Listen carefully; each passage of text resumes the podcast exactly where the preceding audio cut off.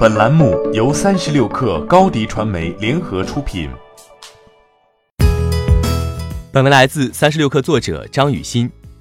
六月十八号，快手创始人宿华和程一笑在全员内部信中表达了对公司现状的不满，并给出了战斗的明确目标：二零二零年春节之前三亿 DAU。自此，一场在内部被称作 K 三的战役正式打响。如今四个月过去，K 三战役的目标发生了细微调整，三亿 DAU 的目标被进一步拆分。春节前 DAU 峰值突破三亿，春节后三个月 DAU 平均值达到三亿，并且 K 三战役的关键策略也被明确：一是依靠极速版，二是依靠春晚红包。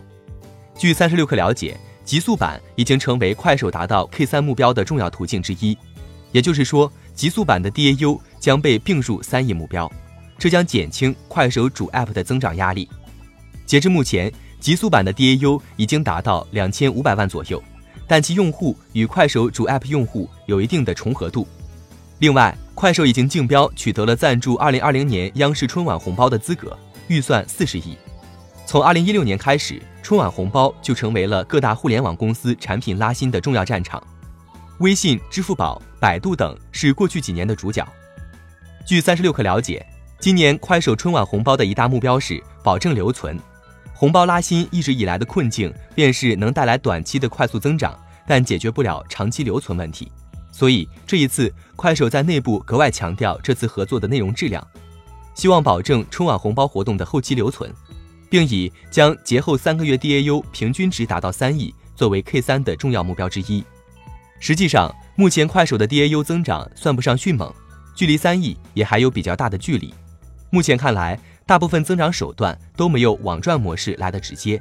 与主站的增长相比，快手极速版的增长要抢眼得多。六月，抖音官宣 DAU 达到三点二亿，可以推测，到目前为止，抖音、快手的日活用户之和已经接近六亿。短视频真的还有更大的增量市场可以发掘吗？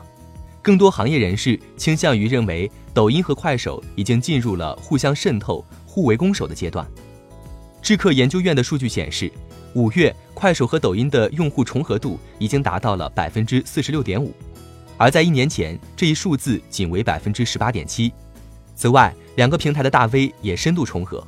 快手高级副总裁马洪斌曾透露，快手前一百名的大 V 有七十个是抖音用户，抖音前一百名的大 V 有五十个是快手用户。曾经对增量市场的开拓，现在几乎已经变成了双方在存量市场上的博弈争夺。